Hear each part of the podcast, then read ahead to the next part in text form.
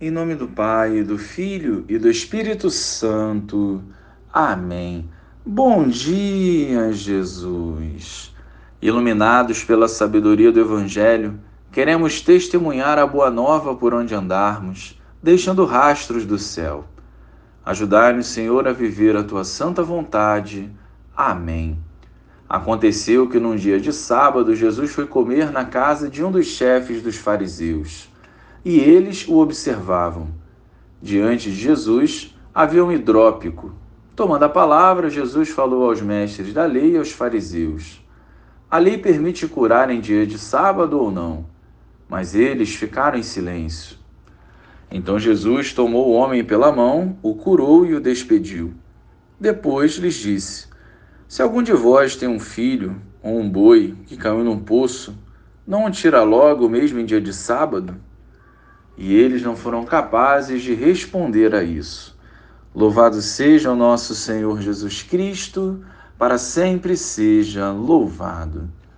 Jesus conhece profundamente as limitações de cada ser humano. Ele condena a hipocrisia religiosa tão presente na vida dos fariseus. É notável e serve de alerta para nós que este pecado desagrada ao Senhor.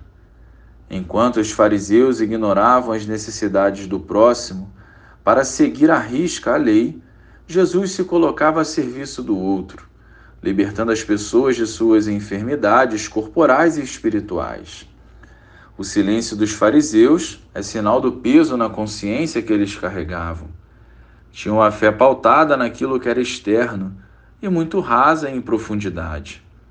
A santidade plena significa seguir os passos de Cristo, em comunhão com a Igreja, se colocando à disposição do outro, sempre atentos às suas necessidades. Cumprir preceitos e cultivar um coração de pedra em nada nos aproxima do Senhor.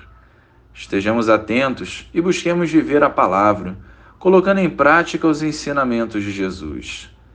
Assim seremos canais da salvação e não uma pedra de tropeço. Glória ao Pai, ao Filho e ao Espírito Santo, como era no princípio, agora e sempre.